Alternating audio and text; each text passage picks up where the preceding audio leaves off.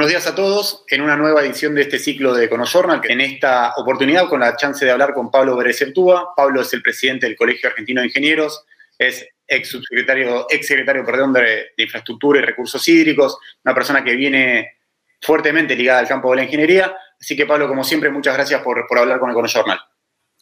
Muchas gracias por la posibilidad de hablar con ustedes. Para mí es un gusto.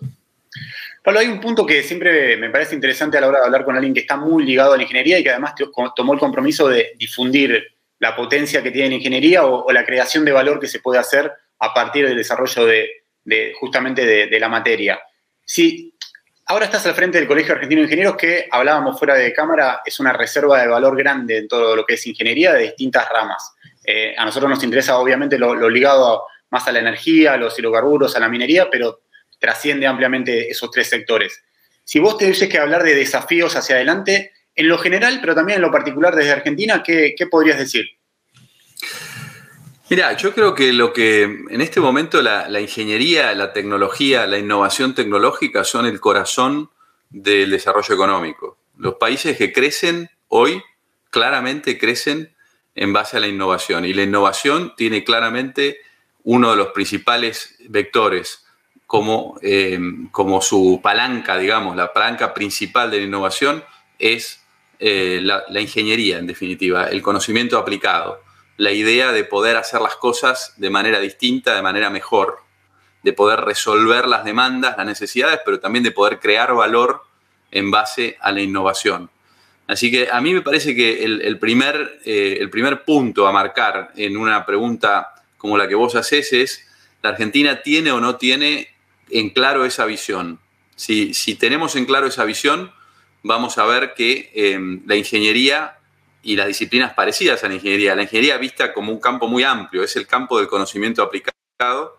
es central, es la que tenemos de crear unicornios, como, como lo hemos hecho, y de hacerlo en mayor medida, empresas como las que conocemos, como Mercado Libre, empresas como Globan, pero es también la posibilidad que tenemos de crear empresas que desarrollan tecnología muy sofisticada en campos de gran desafío como puede ser la energía, y podemos citar INVAP, que es otro eh, ejemplo en la Argentina de una gran capacidad de innovación tecnológica. INVAP ya ha construido algunos eh, reactores nucleares en el mundo y está en este momento construyendo uno en Holanda, nada más ni nada menos, y lo está haciendo como resultado de una licitación internacional que ganó,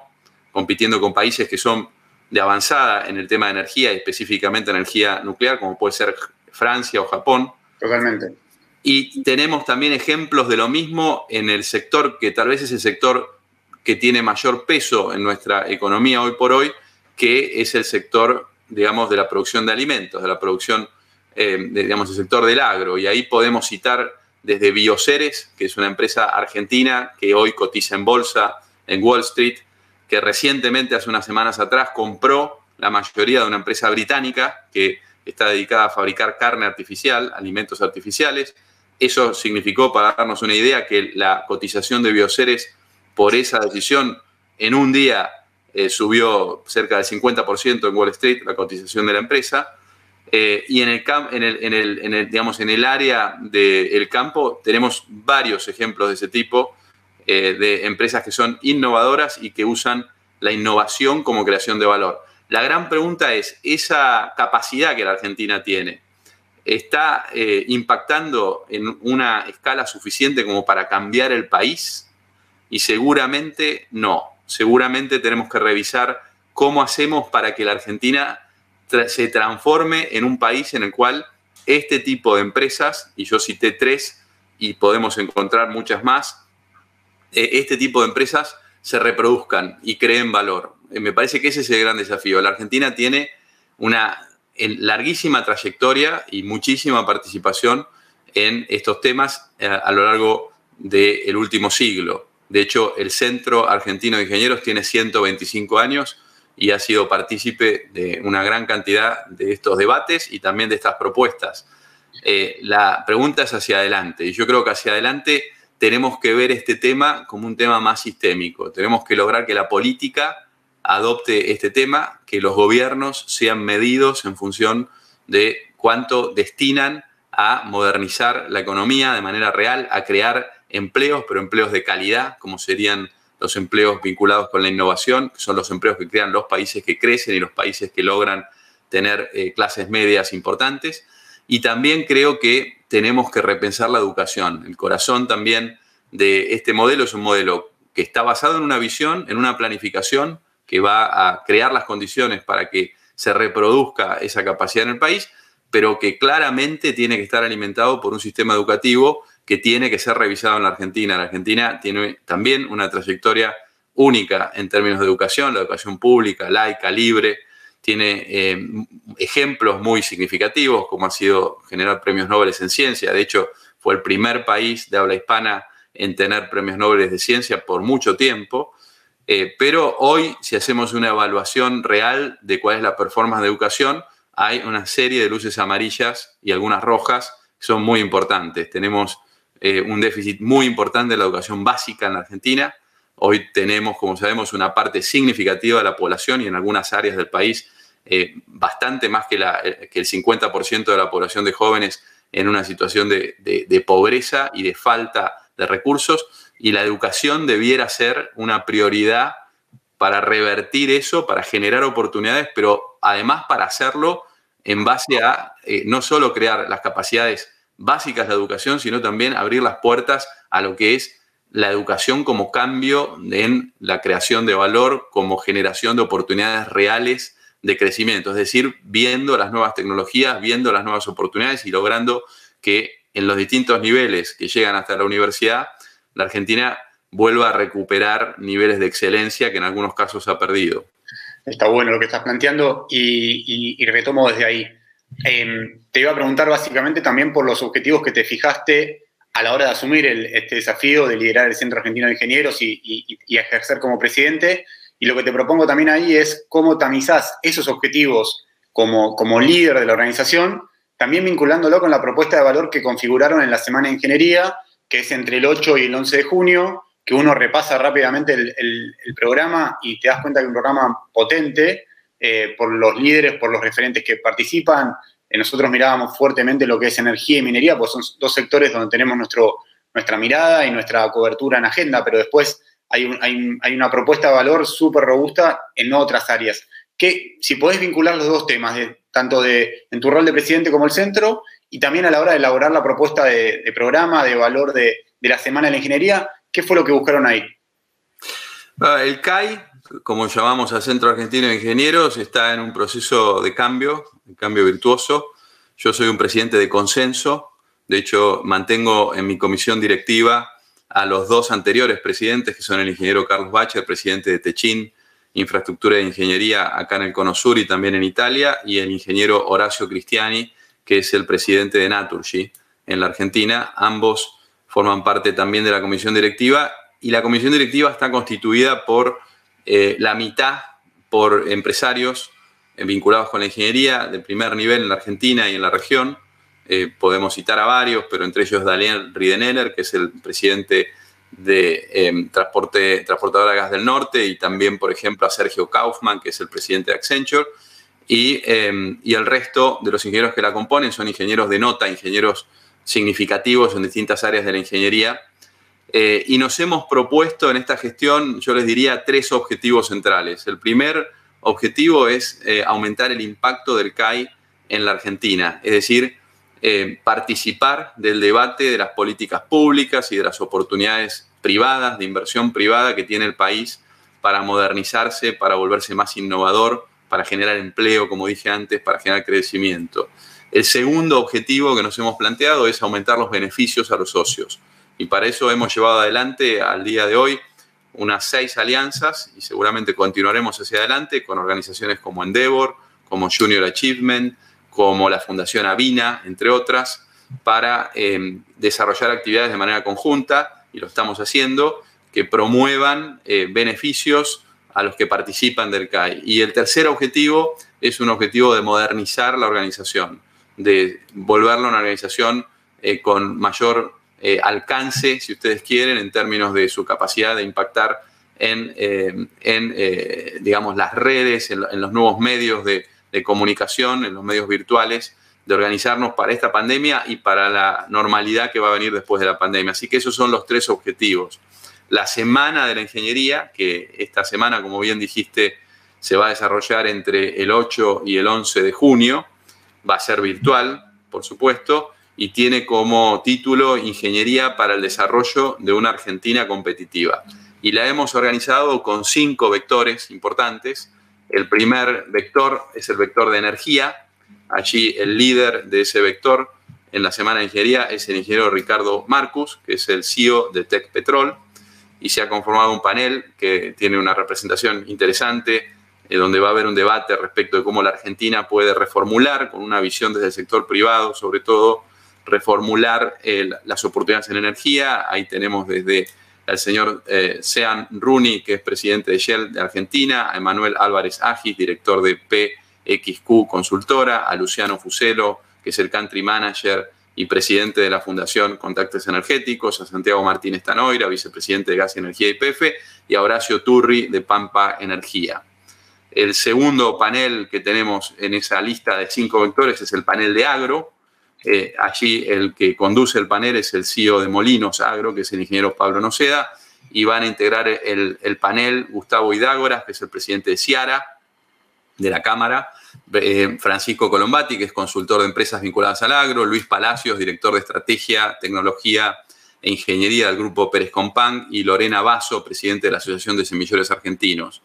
El tercer vector es la minería, y allí quien la va a coordinar es el licenciado Alfredo Vitaller, él es el gerente general de Argentina para el proyecto José María,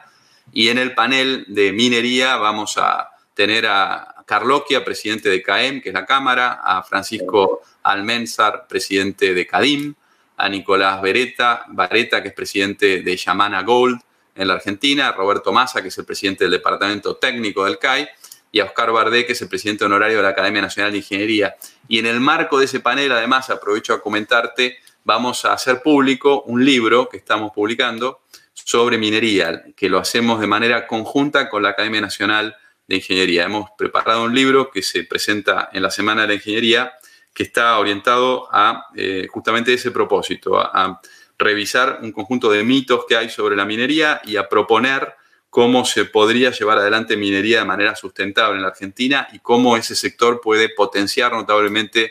el desarrollo del país y el desarrollo de un conjunto de economías regionales que son importantes para lograr un desarrollo territorial también equilibrado en el país. Pablo, te, hago un paréntesis. ahí, perdóname, te hago un paréntesis ahí porque me parece interesante. Em, y aprovecho también un poco tu expertise también. Eh, vos decías antes, hay que tratar de, vincular o de interactuar con la política de forma virtuosa y, aportar ideas y aportar valor. En el sector minero uno mira los números fríos y uno dice eh, Chile, que está del otro lado de la cordillera, que está bien que tiene una cultura de desarrollo del sector de 70, 80 años, tiene a Codelco, que es la, empresa estatal productora de cobre, una de las mayores jugadores de, ese mercado a nivel mundial, pero exporta 30 mil millones de dólares por año en números redondos y nosotros del otro lado de la cordillera, con una trayectoria mucho más incipiente, pero también con proyectos mineros grandes desde hace décadas, exportamos entre 2.000, 2.500, 3.000, depende un poco la, la cotización del commodity, es decir, 10 veces menos. ¿Por, ¿Por, qué crees que cuesta tanto en un país que en este momento necesita divisas, necesita generar un, nivel, una masa crítica de exportaciones mucho más alto del que tiene, ¿por qué cuesta tanto que a veces la, que la política sale de esa discusión? Por el lado de lo cuantitativo, digo, che, pará, si Chile lo está haciendo, si Australia lo hace, si Estados Unidos lo hace, si Canadá lo hace, ¿por qué Argentina no puede también poner en valor, no sé, tres, cuatro, cinco nuevos proyectos de los grandes que tiene desde hace décadas y, duplicar exportaciones? No te digo ser Chile porque eso va a requerir un trabajo en el tiempo mucho más eh, robusto, pero sí por lo menos eh, tener un nivel de exportaciones más alto. ¿Por qué? ¿Qué es lo que cuesta ahí? Mira, seguramente son un conjunto de factores. Creo que Argentina, por tradición, no es un país minero, no es uno de los temas, digamos, que, que más eh, se han desarrollado y que más se conocen en términos generales. Creo que ese es, es un factor. Eh, me parece que hay un factor que tal vez es más significativo y que vuelve a algunos comentarios del inicio de nuestra conversación, que es que nosotros tenemos muy desalineada la política con la realidad del país y en algunos casos eso nos lleva a diferir decisiones, nos lleva a tomar decisiones que no son prácticas, que no son pragmáticas. eh, y en general nos lleva a no tener una visión de mediano plazo. Eh, estos proyectos, los, cuatro paneles, recién eh, estábamos barriéndolos, son para alentar una visión para los próximos años en la Argentina, para darnos cuenta de que la, Argentina tiene estas capacidades que recién mencionabas y la minería está claramente allí. La Argentina puede ser un país muy significativo en minería y puede generar mucha riqueza en, eh, desarrollando bien la minería. Claramente existen de este lado de la cordillera igual y en algunos aspectos puede haber hasta más recursos que del otro lado de la cordillera. La razón por la cual no los desarrollamos eh, seguramente barre lo que decía al principio, barre esta falta de foco de la política, esta falta de vínculo con las posibilidades reales del país. Y después creo que también hay un tercer factor que es real, y es que hay que generar, eh, la política justamente y la cultura tienen que generar el contexto para las inversiones. Estas son inversiones que eh, son de mediano y largo plazo, que requieren eh, cierta confianza en Argentina y que tienen que tener actores relevantes. nosotros tenemos que, entender que los países se desarrollan cuando se suma a la inversión pública, a la inversión privada y en la mayor parte de los casos cuando la inversión privada realmente multiplica la pública y en varias veces. Cuando uno compara los países de ingreso medio alto con los países de ingreso medio o medio bajo, lo que encuentra es que en esos países, que los hay de diverso tipo, por supuesto los Estados Unidos, pero también Israel, los países líderes de Europa, el 70% de la inversión en I+D es privada y el 30% es pública. Mientras que en la Argentina los números son eh, al revés, ¿no? El 20%, eh, tal vez el 25% ha llegado a ser privado, pero el 75%, el 80% de la inversión es pública. Entonces creo que eh, en lo que resulta que la política, que logremos que la política incluya agendas reales de crecimiento y genere visiones de largo plazo, de mediano plazo, eh, vamos a lograr que esto cambie. El libro que estamos publicando con la academia, que es el, primero de una serie de libros que, pensamos publicar, eh, es un libro que tiene ese objetivo, es decir, eh, que desde el conocimiento se dé una visión realista de que las cosas se pueden hacer, se pueden hacer bien, de manera sustentable, se puede crear riqueza y este es un insumo fundamental para qué? Para la cultura y para la política para que logremos que eh, se cree una agenda y que esa agenda se sostenga en el tiempo. Acá se habla todo el tiempo de políticas de Estado eh, y creo que este es el tipo de políticas de Estado que necesitamos. Necesitamos que eh, estos consensos, estas oportunidades de crear valor, que son las que van a lograr que la Argentina reduzca significativamente la pobreza, solo son posibles si la, política pasa a manejarse con información objetiva y pasa a generar decisiones y a sostenerlas en el tiempo. Pablo, hay una cuestión, eh, volviendo al panel de energía, que de vuelta me parece súper interesante porque son líderes, eh, tenés distintos sectores, o sea, tenés a John Rooney, presidente de Shell, que tiene un proyecto súper interesante en Vaca Muerta, Luciano Fuchilo, que es un especialista en todo lo que es completación de pozos, eh, Emanuel Arazaki, que tiene una mirada más integral desde la macroeconomía, pero también que tiene una expertise en energía porque conoce fuertemente el sector, Ricardo Marcus como, como líder de Tecpetrol, que llevó adelante el mayor desarrollo de gas en Vaca Muerta. Ahora, dos preguntas con relación a esto. Porque la energía, de alguna forma también, a, veces aparecen ciertas antinomias, si es vaca muerta, si es renovables, a veces perdemos tiempos o, nos quedamos atorados en, esos, en esas discusiones. ¿Cómo, ¿Cómo lo analizan ustedes en eh, esa, esa confrontación que por ahí no tiene tanto sentido? Yo creo que la Argentina es eh, un país con muchas oportunidades. Me parece que hay que tener una visión eh, completa de la transición energética, que es un gran desafío en la Argentina y en el mundo. De hecho, en el CAI hemos tenido en los últimos dos meses por lo menos tres eventos vinculados con la transición energética, uno con España, donde vimos el caso español, y otro con eh, Daniel Esti, que es profesor de la Universidad de Yale, donde vimos el caso americano. Como sabemos, Biden en la administración actual está poniendo en marcha esa agenda justamente eh, y la está poniendo en marcha como una agenda de renovación de la economía, este, no con una visión, este, hagamos la transición energética porque no nos queda otra, sino hagamos la transición energética porque es una forma de modernizar la economía, de volverla sustentable, de generar oportunidades de inversión, de generar oportunidades de innovación. Bueno, yo creo que volviendo a la Argentina, eh, la Argentina hoy no tiene eh, eso en claro, tiene, ha tenido idas y vueltas, de hecho ha llegado en el año, en el año 2019 a, digamos, a exportar, como sabemos, gas y está hoy de vuelta en una situación de importar eh, gas para funcionar.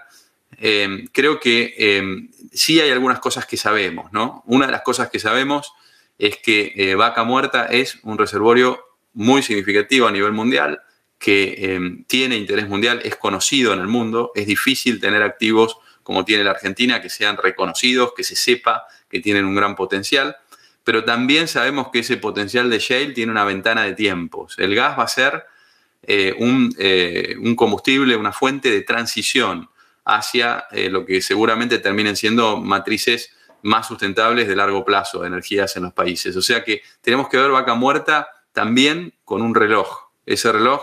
podemos discutir de cuánto es, eh, pero es en el orden de los próximos 15 a 20 años. La Argentina o logra desarrollar bien vaca muerta en ese periodo de tiempo o vaca muerta irá perdiendo su interés frente a eh, otras oportunidades de energía que van a surgir y están surgiendo en base a la innovación tecnológica en su conjunto. Eh, así que yo creo que vaca muerta, mi respuesta es que sí. De hecho, Hemos iniciado un ciclo con el IAPG, el Instituto Argentino de Petróleo y Gas, con una gran participación, más de 300 personas en el primer evento hace un par de semanas. Y el tema es vaca muerta en ese ciclo, es cómo desarrollar las energías no convencionales. A eso se suma este panel, que es un panel de lujo, como vos decías, en la Semana de la Ingeniería, que va a tener a varios de los líderes eh, principales y eh, ofreciendo esa agenda, la agenda que tenemos que entender que tiene un tiempo, que tiene eh, una ventana de tiempo, diría yo, y esa ventana de tiempo ya está transcurriendo. Y otra cosa significativa que hay que entender es que Vaca Muerta no es solamente un lugar geográfico donde están esos recursos, sino que para que se pueda desarrollar hay que proveer a Vaca Muerta de una visión regional, hay que generar infraestructura fuera y hasta lejos de Vaca Muerta, como sabemos, para que sea rentable la inversión en el tiempo. Entonces creo que esa visión de conjunto también eh, de escala regional, diría yo, es la que hay que desarrollar y poner en marcha para que sea rentable las inversiones. Y después hay toda una discusión de cuáles pueden ser políticas que potencien la inversión, sobre todo la inversión privada en vaca muerta. Y ahí me parece que hay que mirar ejemplos, como por ejemplo el ejemplo de Canadá. Y lo que hay que ver es que en, casos comparables a vaca muerta, en países como Canadá, los Estados Unidos, hay una multiplicidad de empresas que invierten, empresas medianas podemos llamar, empresas que cada una de ellas tal vez hace inversiones de 80 a 100 millones de dólares, eh, eh, pero ese conjunto de 200, 300 empresas invirtiendo son las que logran una madurez, digamos, de producción eh, y en un plazo de tiempo como el que hemos recién mencionado, acorde a lo que va a ser el cambio tecnológico y las posibilidades en las próximas dos décadas. Y creo que la Argentina también tiene que revisar un poco ese planteo. La Argentina hoy tiene empresas grandes que han participado de vaca muerta, tiene que lograr que se retome esa senda y tal vez tiene que pensar en cómo hacerle el espacio, cómo crear el marco para que además sea posible la inversión de empresas medianas, dado que eh, los recursos están y la tasa de inversión para lograr llevar esto a madurez en los plazos que estamos mencionando requeriría de muchísimos más actores que los que han participado hasta ahora. Es muy interesante, Pablo, lo que planteas porque cuando uno mira, por ejemplo, la cuenca de Alberta en Canadá, creo que hacías referencia a eso, vos tenés, sé, 2.000 operadoras, de las cuales tenés 20 muy, muy grandes, pero después tenés 200 o 300 jugadores medianos y después tenés empresas muy, muy chicas. Eh, la cuenca neuquina es una cuenca madura, pero que ahora tiene un potencial no convencional muy, muy grande, tiene muchísimos menos jugadores, seguramente no superan, los, importantes no superan las dos docenas, los 20, 25 con toda la furia, aunque lo diga así, entonces hay un desafío ahí. Te, hago un último asterisco con relación a esto porque me parece interesante. Pensando más que nada en los, en los jóvenes profesionales o en los estudiantes de, que están eligiendo una carrera o, están estudiando ingeniería, ¿cómo, ¿cómo haces para que la energía, en este caso vaca muerta o hidrocarburos, o puede ser también renovables, puedas eh, capturar a ese talento que por ahí hoy está en una agenda mucho más vinculada a economías de conocimiento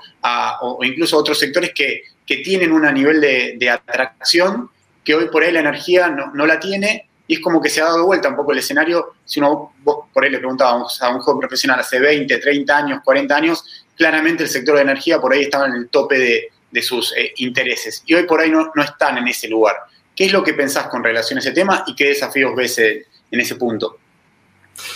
Es un tema central el que decís. Yo creo que la, economía, digamos, creativa, eh, que es la que hoy, eh, digamos, mayor interés tiene, y, es justificado que así sea, porque es donde, como hablamos al principio,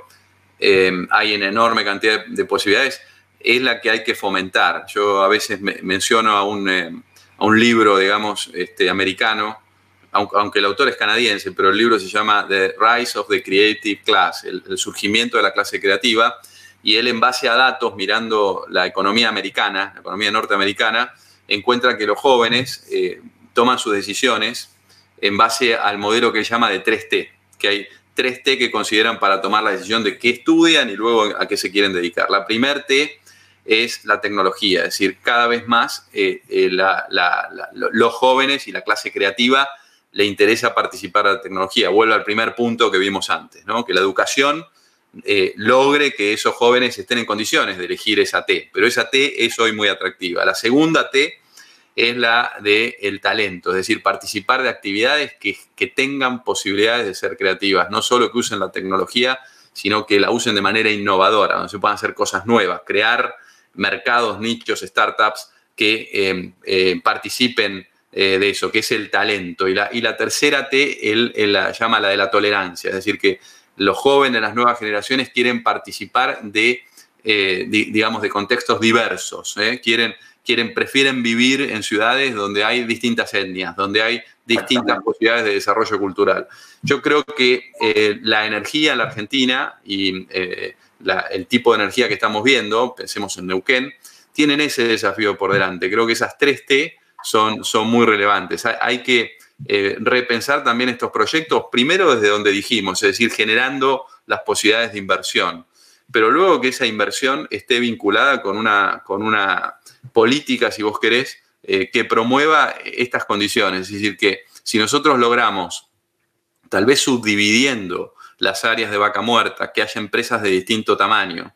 eh, si nosotros logramos que eh, en, el contexto en el cual se ofrezcan las oportunidades de desarrollo profesional, haya innovación, es decir, que se permita que la Argentina interactúe con el mundo. La innovación se hace eh, interactuando con otros actores. La Argentina hoy tiene también una visión que tiene que corregir que no se debe cerrar la Argentina al mundo. La innovación, las posibilidades de desarrollo y especialmente para esos jóvenes que recién hablábamos, se van a valorar y se van a dar en la medida que la Argentina se abra al mundo y que estas empresas y una mayor cantidad y mayor diversidad de tamaños de empresas eh, puedan venir a la Argentina y en buena medida lo van a hacer porque saben que pueden desde la Argentina interactuar con el mundo. Hay que crear esas condiciones. Y la última es esta, esta T que hablábamos, digamos, de la, que, él llama la tolerancia, pero la verdad es que también hay que repensar estas áreas de la Argentina en términos de su desarrollo urbano. Neuquén lo viene haciendo, la verdad que Neuquén viene cambiando,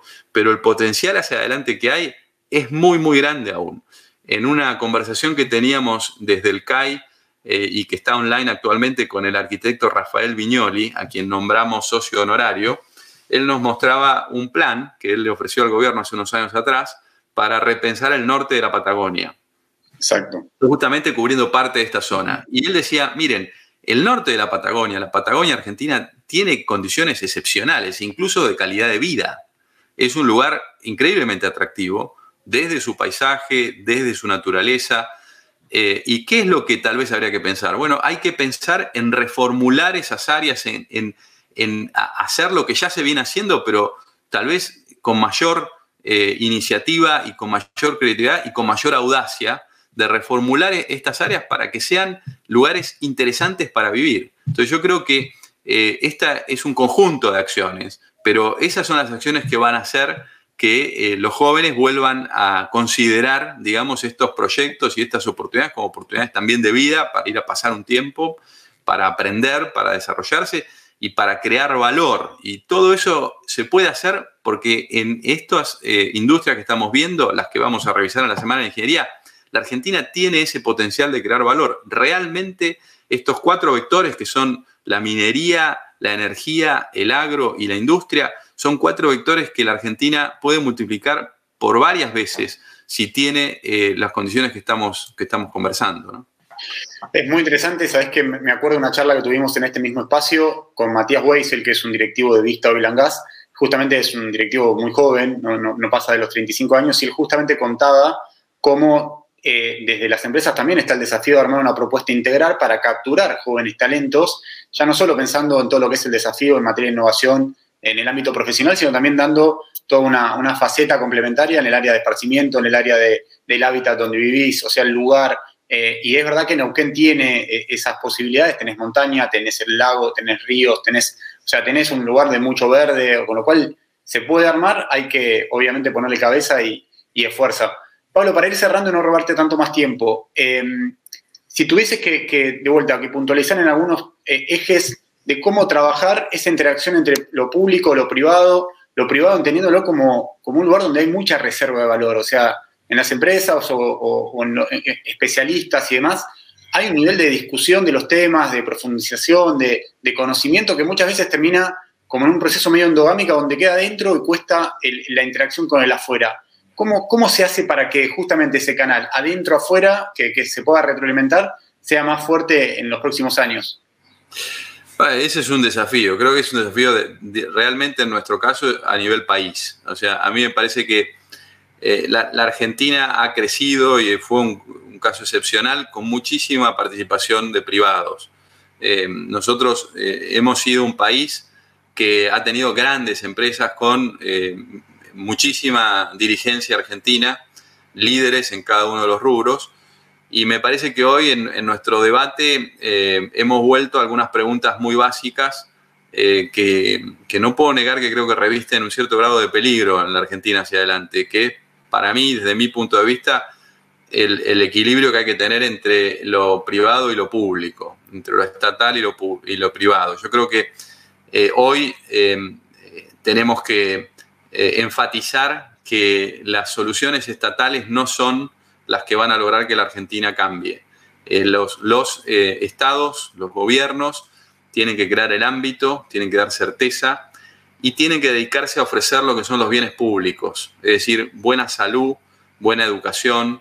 infraestructura, infraestructura básica. Esos son los rubros principales que los gobiernos tienen que dar. Por supuesto, tienen que ofrecer seguridad, eh, tienen que dar las condiciones que son los bienes públicos eh, y el contexto, si vos querés, macroeconómico, eh, que genere la actividad privada. Realmente, y creo que después ya de, varias décadas de desarrollo de países a lo largo del mundo,